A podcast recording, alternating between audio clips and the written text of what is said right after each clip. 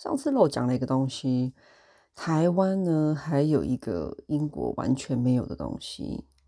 除了国庆以外，就是身份证。是的，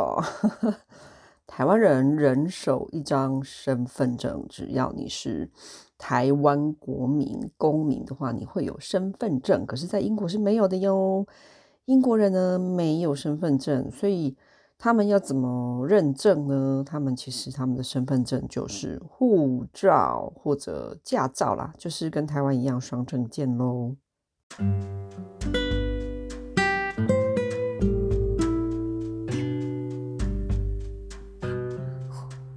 大家好，欢迎收听。今天是五月七号。昨天呢是这个查尔斯 Charles 王子这个登基大典，从昨天过后就开始不可以再叫他 Prince Charles，就必须要叫他 King。嗯，这个英国史上呢，哈叫做 Charles 这个名字的，然后有登基为王的呢，到他这里已经是第三位。也就是说，在他之前，还有其他叫 Charles 也当过英国的国王。然后呢，其中一个甚至还就是呃，国内的这个叛变被打到，就是必须要逃亡流亡海外，然后又流亡回英国这样子，有这么一段历史哦。好，今天不聊这个英国历史哦，因为我觉得讲这个东西大家应该会睡着吧。嗯，今天我要跟大家分享一个。呃，我这个星期看到了一个很棒的纪录片，然后呢，它是一个蛮震撼、震惊的，是一个一个纪录片。好，那它的内容是什么呢？它就是一个抗癌斗士的一个过程。那这个抗抗癌 不是抗癌，说错，抗癌的斗士，对，她是一个女生。然后呢，他死的时候呢，他好像是去年吧，哎，今年死掉的，对，因为二零，他从二零一八年被诊断出大肠癌第四期，当时他才三十五岁哦，所以二零一八，然后二零一九、二零二零、二一、二二、二三，对，是今年，今年好像是三月吧，没有很久以前，嗯，刚过世。那他这五年，他从癌症诊断，然后一直到他过世，今年过世，他总共这样撑了五年。那他叫什么名字？他叫做 Deborah James。那这个纪录片呢是 BBC 拍的哦，嗯，不过我不确定在台湾你们看不看得到，说不定看得到啦哈。就是说，或许过一段时间，台湾你们电视上也看得到，有些电视盒啊，或是一些台湾的。某一些私人的一些平台或频道，有时候是可以看得到英国的节目。那我跟大家推荐这个叫做 Deborah James。那如果你看不听不到这个英文，那不确定怎么写的话，我会放在我的脸书或者说我的 IG，我会告诉大家他叫什么名字。然后如果你们偶然看到了这个，你诶可以，我非常的推荐大家可以点来看一下。那如果你觉得你没有机会看到，你就不妨听听听听我今天的口述吧，就是跟大家分享一下他呃做了什么事情。好，嗯，在进入他做了什么事情的这个之前，我必须说我我发现了，就是我觉得我们 Chinese 都很怕、很忌讳谈死嘛，死亡这件事情是我觉得我们华人一个很大的禁忌，然后。其他国家或其他地方我不知道啦，但是在台湾就是闻癌色变嘛，就是说在台湾讲癌症这个字是非常的，算是有点忌讳的，然后大家也都蛮避谈，然后也不会想跟别人去聊这个东西，然后也被视为是一个 很很不好、很不好的极不祥的一个东西，所以在台湾的话，你你会看到那些。勇敢的分享自己故事的人，但我发现不是很多。但那如果你要我在英那英国就多吗？诶、也不能说多啦。可是我发现英国人对死亡的态度是比较开放的，嗯，他们比较没有那么惧怕，他们甚至还能拿来开玩笑。在台湾的话就不太可能。嗯，这个也没有好与坏嘛，吼，就是两边的态度的不同。那尤其在台湾，你说如果有人得了癌症，我发现多数的人他会倾向把这件事情藏起来，所以就大部分都只有家人知道，或是比较亲近的朋友知道，比较不会喜欢公开让别人知道这个自己得癌症的事情。那这个是我的观察跟发现。英国的话就稍微比较开放一点，嗯，所以嗯，像我那是去年还是前年，应该是前年的吧。我我有一位蛮熟识的朋友，他癌症过世了。那他过世的时候他是五十九岁，然后嗯，我最近近期内的周围也有认识的一个，就是我儿子幼稚园的其中一个老师。他现在正在化疗中，嗯，但是他的态度是很开放的，嗯，他会就是直接告诉别人，哎、我有癌症，我现在正在化疗，所以我不能每天进来上班，他会去解释这个事情，他不会怕别人知道他有癌症的事。然后，嗯，我的我我在英国，嗯，我有在教中文，然后我的其中一个学生，然后他也是一个老师哦。呃，这个有机会再跟大家分享。我我我身为一个后辈，感觉啦哈，就是在教学这个领域，我才差不多十年的经验，他们这些人都十几年甚至二十年以上，所以我会觉得这些人是我的前辈。但我就在教一些老师或退休老师这种中文，这样子很妙。那他们的其中一位，他就跟我说，他得过两次癌症，嗯，但是他已经痊愈了，然后他看起来都很 OK。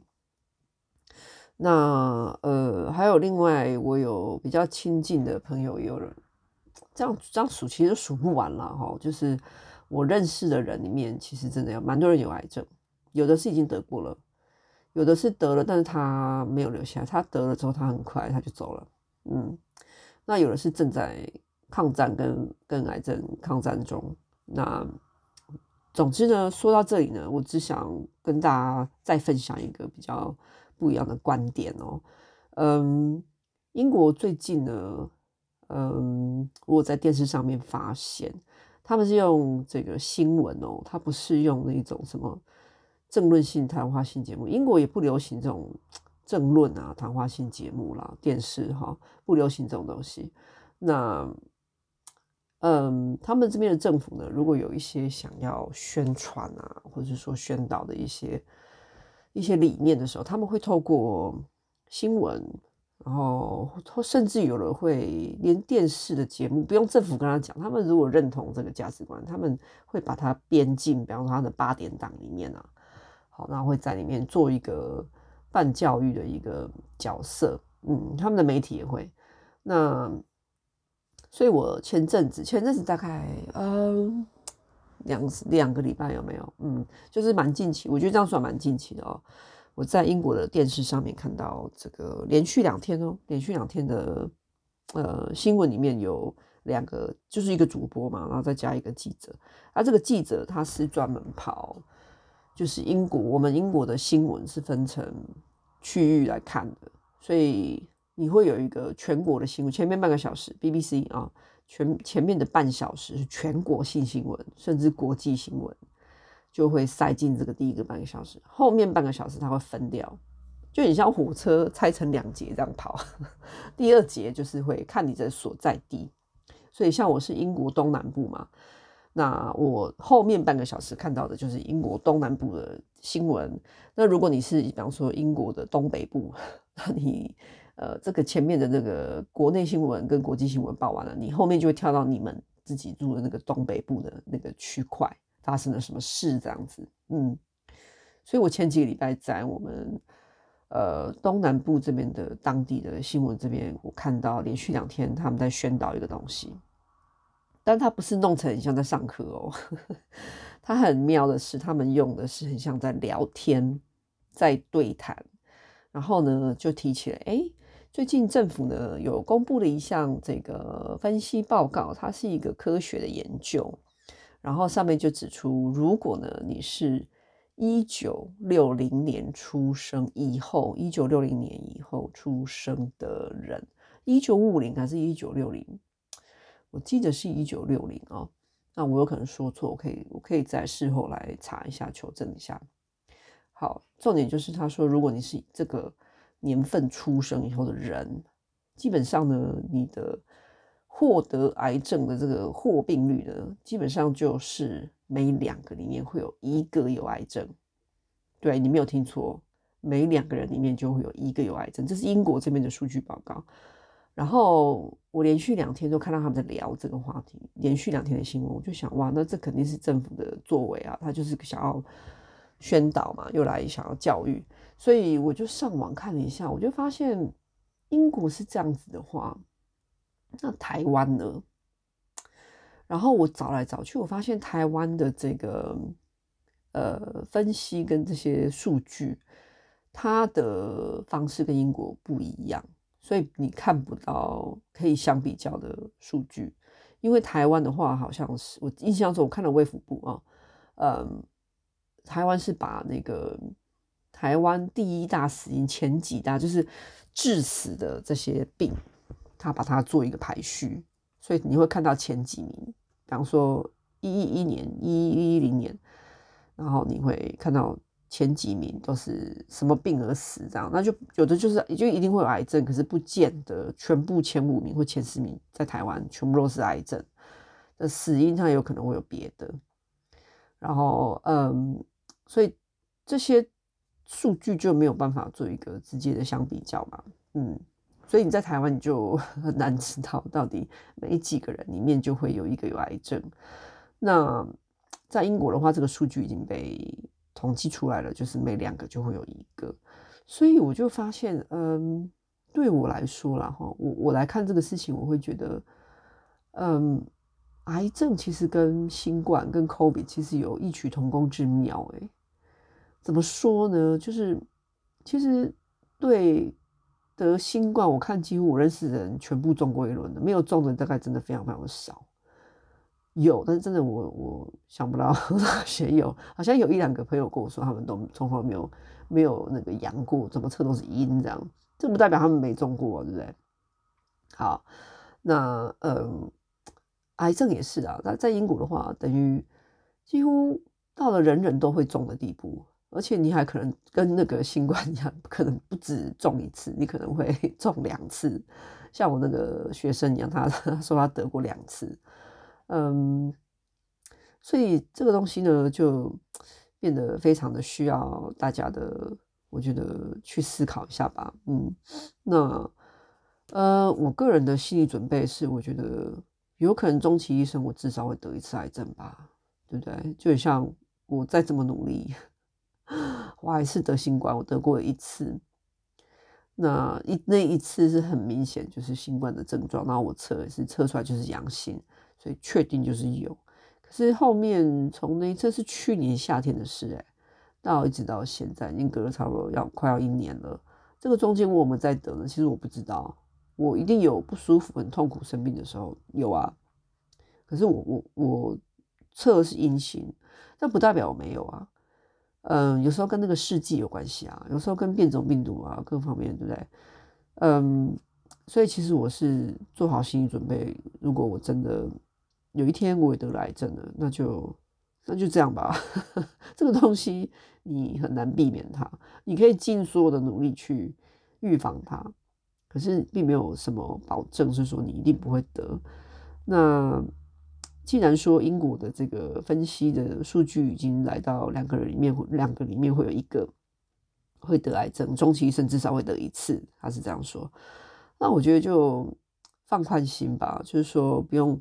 我个人呢，哈，我就不用把它想的这么的可怕，因为它也有可能终究会来到嘛，对不对？好，那这个 就可以来进入今天这个抗癌这位女士叫黛博拉 （Debra），她的抗癌之路哦。嗯，她被诊断出来的时候是三十五岁而已，然后她得的是大肠癌，然后她开始想就是。真正去就医觉得怪怪的，是因为她注意到她自己大便有血，然后排便不顺，然后肠胃不适，然后到后来他开始发烧，种种的身体的一些症状开始出现，他他才开始去检查看医生，发现的时候已经是第四期了。然后他一路他为什么会被拍成纪录片呢？嗯，因为他非常有名啊，他在英国很有名，他在我们的他常上电视，他在他走之前他很常上电视，然后所以我是从新闻里面去认识到这个人。然后我有发现，他就常做公益啊，比如说他也有得癌症，他化疗，他还去跑马拉松，诶，因为他募款，他成立了一个就是基金会，然后他把募来的款项，他都拿去捐给，就是用来宣导大肠癌这件事情上面。所以他做很多公益跟跟曝光度很高，所以他就其实变相变成一个名英国的名人。那这种人的话，你在电视上其实偶尔你看到一些人，然后你知道他是谁，可是不代表你知道他这一路呃走来到底发生什么事，然后你也不知道他到底其实遇到什么困难。你会看到他风光跟笑笑的一面，可是你不知道他背后的痛苦是什么。那他所有的这些东西都在这个纪录纪录片里面被呈现出来了。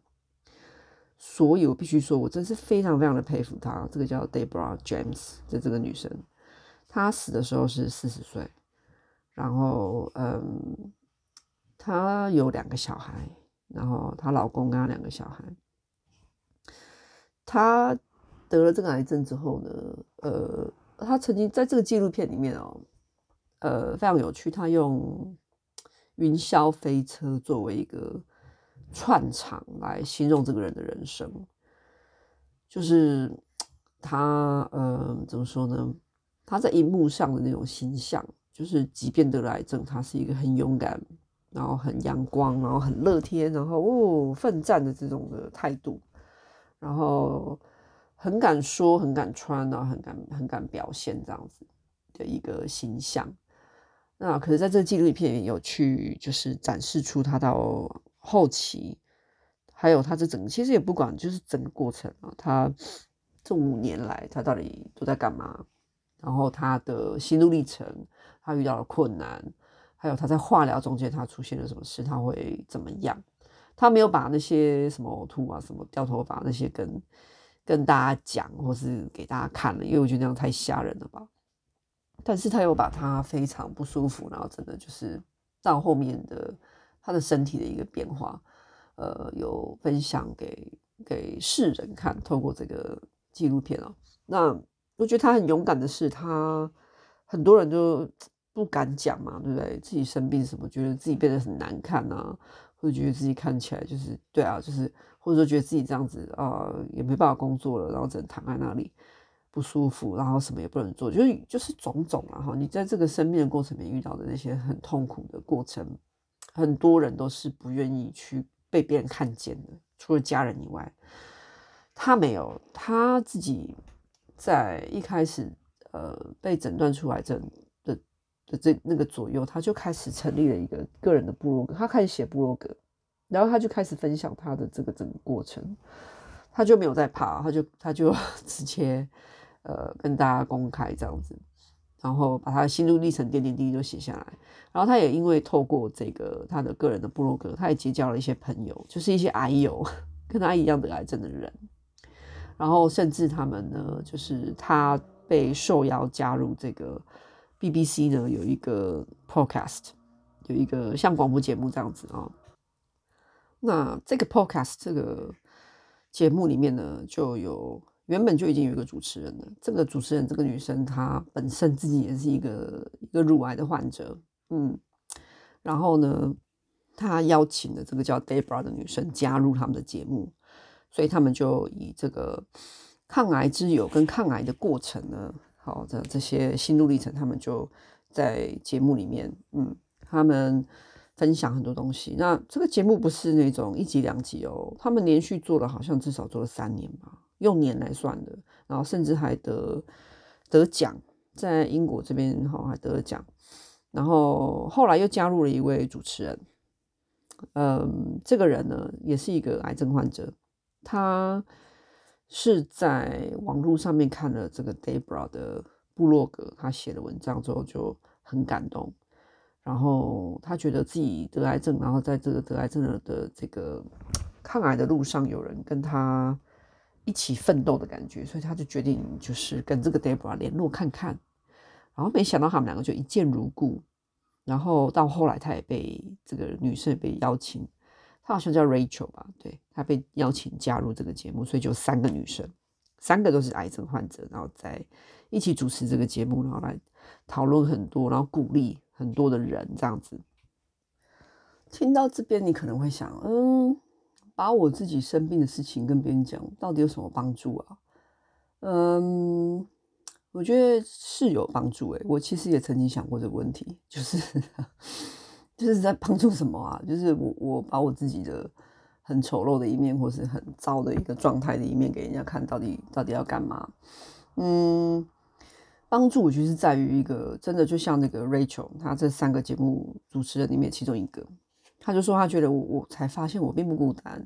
然后也有人跟我一起在这里奋斗，所以我并不是一个人。然后这三个人后来就变成非常要好的朋友。嗯，不过呢，Rachel 她在嗯加入这个节目没有多久之后，她就第一个先走了。嗯，那她走了之后呢，她离开之后，她的先生。就取代了他，加入了这个 podcast，然后就继续这个节目就继续进行，然后到今年换那个 Debra 走了，所以这个节目就三个里面就剩最后一个。那这个节目这个女生就是原本的节目主持人嘛，他从乳癌化疗痊愈之后，然后又录了这个节目，结交这些好朋友，那好朋友又走了。他这一整个过程，他就是。最近他就宣布说他离开这个节目，但是他有新的主持人来加入，然后再把这个节目继续下去。不过他觉得他人生的里程碑走到这边已经 OK 了，然后他也觉得是时候该就是进行下一阶段的人生。他是他是这样说了，所以他也离开这个节目了。嗯，在这个纪录片里面，他们有蛮多画面都是在拍他们就是在录节目啊，然后在聊自己。最近过得怎么样啊？然后这个癌症化疗的一个心路历程啊、体验啊各方面。嗯，除了这个以外，在纪录片里面还其实拍到很多，就是 Debra 这个人他在医院，嗯，跟在家里很多什么呢？很多就是其他他自己说过，其实，在化疗的过程里面有百分之九十的时间都是不舒服的，嗯。或是很痛苦的，你就是只能倒在床上，或是说你在那里不舒服，你什么也不能做，你就很痛苦嘛。然后，可是你可能会有百分之十或百分之一的时间，咦，你突然就觉得也还好诶，他就会去利用这个百分之十、百分之一的一点点，他觉得没有那么难受的时候，他会起来，他会从床上起来，然后他会在那里跳舞，他会自己录一段那个。小影片，然后自己录，然后会自己发在他的那个 IG 线动啊，或是发发在他的那个那个脸书里面给给大家看这样子。然后，呃，他甚至还有一段是他拍他在他去医院做化疗，然后躺在他隔壁床的是也在做化疗的是一个另外一个女生，然后他就邀这个女的一起一起来跳舞，然后 两个他们两个都装着那个。其实我不确定那个是什么，但是我在想，那个应该是所谓的人工血管吧。嗯，它就是有一个针筒，然后插在他的那个右胸，哎，左胸的前面，对。然后呃，你说的打针什么就从那边打进去嘛，对。然后还然后那个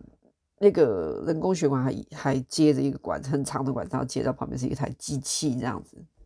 然后他们两个就。推着那个机器，然后走来走去，然后就在那里跳舞，然后鼓励所有的癌友或鼓励大家就是坚强下去这样子，然后制造点就是苦中作乐了哦，嗯，所以就会让我啊很惊叹，就是说有的人他就是人生的态度吧，就是说你你你可以在你很痛苦的中间。找那百分之一稍微比较没有那么痛苦的时候，苦中作乐一下，然后甚至还有娱娱乐大家，鼓励别人。我觉得这个非常非常的困难诶，对多数人来说。那他他有办法做到这样，我觉得这个人的第一人格特质就很特别，第二他勇气非常非常的强大，对，非常非常非常的强大。嗯，再来就是，其实他我透过这个纪录片看到这个人，他并不是像台湾我自己我。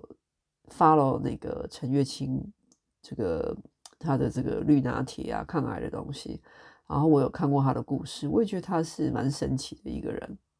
然后他先生的应该是肝癌吧，哈，然后他为了拯救他先生，他做了非常多的努力，然后研发出哦，我们就是可以多吃蔬果，然后喝蔬果汁这一类的东西来来对抗癌症，因为身体需要很多的营养。呃，我还没有得癌症，不过我也开始就是就是照着他讲的这样去做看看，然后呃，就是希望可以预防吧。我的心态是这样了啊，嗯，所以你会发现有的人他每一个人的态度都不一样，好，真的没有什么好与坏，但是真的都不一样。像英国的这个 Debra，他就是完全没有展示出，哎，我从。这个得癌症之后，我来完全的改变我的饮食啊，什么生活作息，我要吃些什么东西。他没有，他就是甚至更离谱，他觉得反正我都得癌症了，而且还四期大肠癌四期，那我就我就管他的。所以他的纪录片里面其实真的有很多时候，你都可以看到他在一直在喝酒，就是一直在苦中作乐吧，然后。他有提到说，如果我不喝的话，我真的觉得我已经要精神上要崩溃了。所以，请你让我喝一下，让我放松一下。然后他有提到说，他三十五岁得癌症的时候，他 也很意外。嗯，因为他觉得，因为他他本来是一个一个小学老师，然后他每天慢跑，然后 还吃素，就是就是你知道吗？他的那种生活习惯跟他的。那个整个人的状态都很好啊！你看他样子，你就觉得这怎么可能？他说他看他自己的的样子，还觉得这怎么可能？呃，不过就是发生了哦，所以，所以他自己有说哈，就是癌症是不挑人的，也不挑年龄，也不管你有没有钱，然后也不管你身份地位是什么，反正呢，你一旦得了它，你就必须跟他共存，然后跟他一起抗战下去。嗯，他讲的真的很有道理。那有的人，你看，就是 得了癌症之后，他会呃疯狂的大转变，比如说啊，饮食什么就改掉啊，然后会开始生活习惯什么也会全改啊，这都是个人的选择啦。我必须说，因为做这些事情都有可能可以延续你的生命，也有可能根本没有用。嗯，说实在话，所以都没有人知道一定会怎么样，或一定不会怎么样。然后他在里面还有我要学到一个东西，就是他在纪录片里面有说过，癌症呢，它的这个变化速度是很快的，快到什么境界哦？可能就几天，你有可能几天前你看这个人好像化疗弄什么，一切都好好的，他有可能一个一个礼拜后他突然就走了，他有可能急转直下，他有可能这个肿瘤突然爆开蔓延到其他地方，然后蔓延到那个完全无法治疗的地方。这个都有可能的，就就是在他纪录片里面他自己有提到，因为他，呃，他到后来呢，呃，他走之前他，呃，获颁这个英国的荣誉勋章，然后这个皇室哦的最高代表是我们现在的国王嘛，他在下一句是他的大儿子跟他的媳妇，对，就是威廉王子，好。跟他的老婆凯特王妃这样，这两个还去还去颁奖给他，去他的家，因为他已经不能动了，出不来，所以去他家里面找他。这个事情还被登上新闻，这样子，嗯。然后在那段时间的他，就是他有还是有他他的最后人生的最后一集的那个 podcast，他在里面有说，他说他的当时的他的人。呃，肝脏已经完完全全的，就是 GG 了，完全不作用了。对，然后他影片里面还有拍到，就是说他他后来死是死在他爸爸妈妈家，对，因为他说他的愿望就是可以回去自己的家，然后他的娘家，其实你看他的环境，知道他这个人从小到大是很富裕，他的出生的条件是不错，比一般人好。然后他自己婚后的生活的环境各方面，生生活经济条件都是比较比较好、比较不错的。呃，不过总之啊，哈，这是一个人背景介绍。他你看一个人的。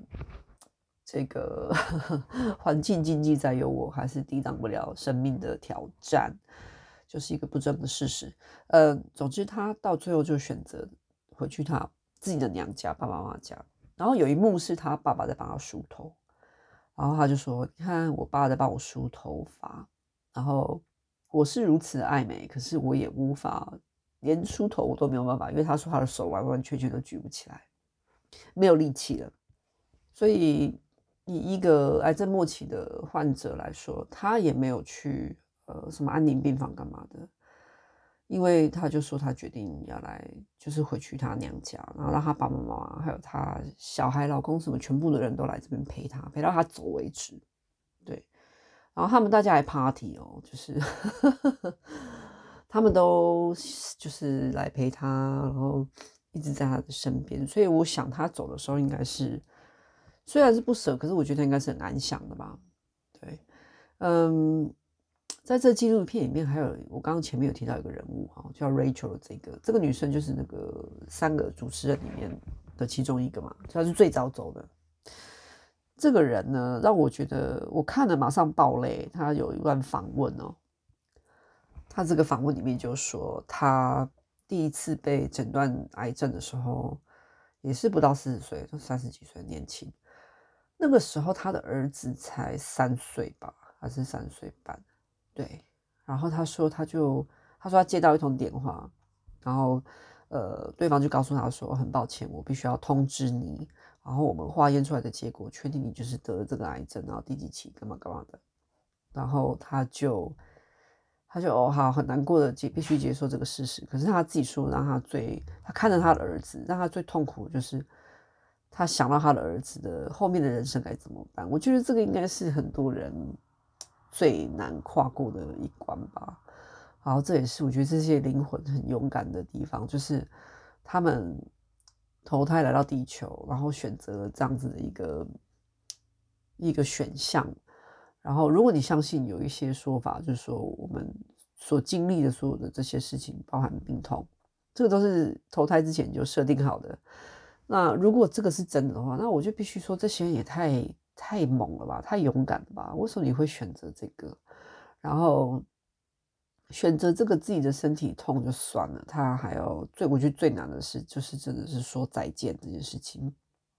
所以这个叫 Rachel 的他，他说他挂上电话之后，马上冲去抱住他儿子，他就开始一直哭，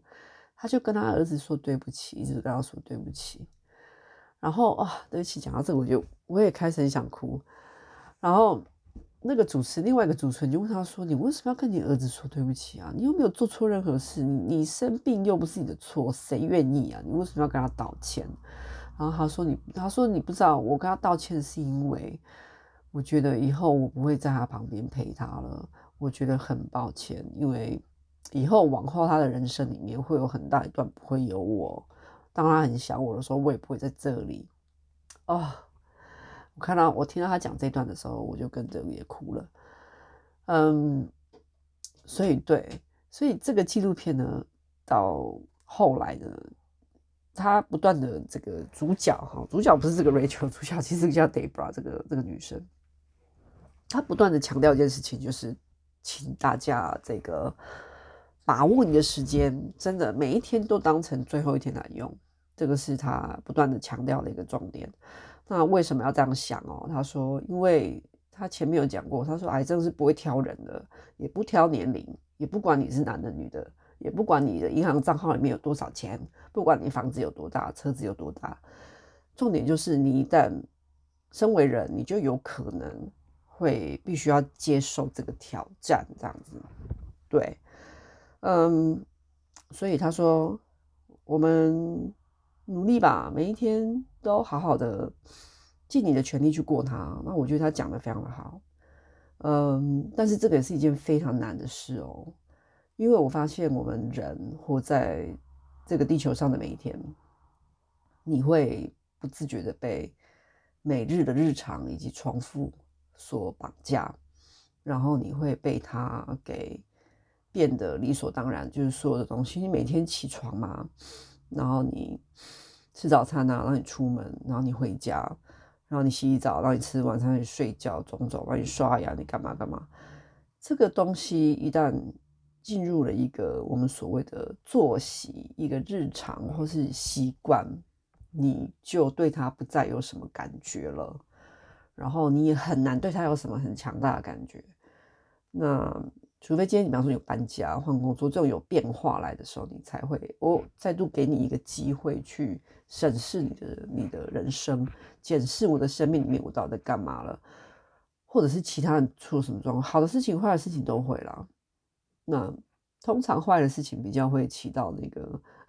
就是提醒的作用啦。好事通常都是你就是那个叫什么冲昏头嘛，就哇开心啊，所以你就比较不会去呃，就是去回顾说，哎、我这样子这样好吗？或者说，哎、我接下来这样子好吗？你就比较不会去想这些事了。嗯，所以说到这边呢，也半小时过去了。这个 Deborah James 纪录片真的是一个很大的启发。那。这个女孩子，我觉得她的勇气真的有震撼到我，然后，嗯，也也变相的鼓励了我，就是说，人，呃，不是只有展示自己的美好跟强大的部分吧，呃，然后我觉得做自己很重要，因为他就是一个很做自己的人啊，他就是一个，他说他每次去医院哦，他在拍 拍跟那个摄影师跟他跟去医院。他的他说他的口袋跟他的包包里面一定会有一支口红，至少，因为他非常的在意自己的美不美，所以他说他会一边化疗的时候，他要把口红拿出来擦，然后护士就说：“你可以先把口红擦掉，这样我可以看得出你的那个脸色。”他说：“他说他一定会化妆，然后他手术啊干嘛的结束之后，他一定会说镜子拿来，比方说她老公在旁边，他就会说。”镜子拿来，她老公就知道她要干嘛了，就会把口红拿给她。嗯，她就是很做自己啊。那他当然也是九照喝，五照跳啊。那，嗯，可是这这个并没有去让我觉得他就是一个很不乖的病人。其实我我觉得不会，我觉得他一定是非常配合度非常高的病人，然后他才有办法撑到五年嘛，对不对？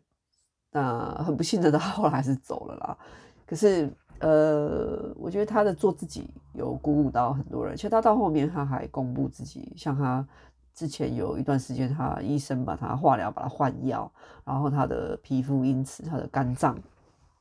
产生了一些状况，然后他还整个腹水，哎，腹水这个在我不是医生了哈，可是。在我的经验里面，人要到有腹水这件事情，它是一个很严重的阶段了。他整个肚子整个都胀起来，然后身体的状况到达这个境界。他说，别人都以为我怀孕了，根本没有怀孕，我整个都病到整个肌腹水，很可怕。但是他那一关他也没有把他夺走，他在医院住了大概十几天吧，后来又好了耶，就又送回家。回家之后，他又多多过了大概。好像半年多，呃的日子，就是他好像又好像他就是这样哈，就是癌症他在化疗，时好时坏，坏的时候可以坏到他一度，他觉得好啦，要被收走了，就把我收走吧。可是因为当时他在医院嘛，他就一直吵着要回家，可是他们不让他回家，他就很痛苦。可是那一关被他撑过了，然后他有公布一些照片，就是他的脸，因为肝。肝功能的关系，他整个脸就是的皮肤就变得超级可怕。对，他并不害怕让大家看到他这一面。我觉得身为一个女性，这个是需要非常大勇气的。嗯，好啦，今天就抗癌斗士的故事跟启发就聊到这边。嗯，我希望大家都可以用一个嗯有点不一样的态度，比较开放的态度来看待癌症吧。然后。并不是说每个人都在诅咒自己或诅咒身边的人哦，而是如果我真的也有需要面对这个挑战的时候，我也或许就接受他好好的配合，然后我就努去努力看看。但是你也要同时的接受一件事情，就是也有可能努力到后来也是没有用，或者说努力到后来，嗯，你在这里的时间还是不如你预期的长，也是有可能。所以生命是很奥妙的啦。我个人在这里给大家下一个结论，就是虽然说没有人想得到癌症，可是。如果说每一个人都会死的话，对，事实上就是每一个人都会死。你跟我每一个人到最后，生命总会有结束的一天，这个是每个人都知道的嘛。对啊，甚至还有一种说法，就是说，你人从出生开始就在走向死亡，这本来就是就是这样呀。但是大部分的我们都不会知道自己什么时候会被收回去嘛，对不对？会被宇宙收走，会被上帝征召，或是干嘛？你不知道吗？呃，可是我觉得癌症是一个很妙的东西，它是一个好像是一个提前让你知道的一个那个预览功能，生命里面的一个很像预览的功能哦。虽然说我也有认识有人，他从得癌症，然后又多活了至少二十年耶。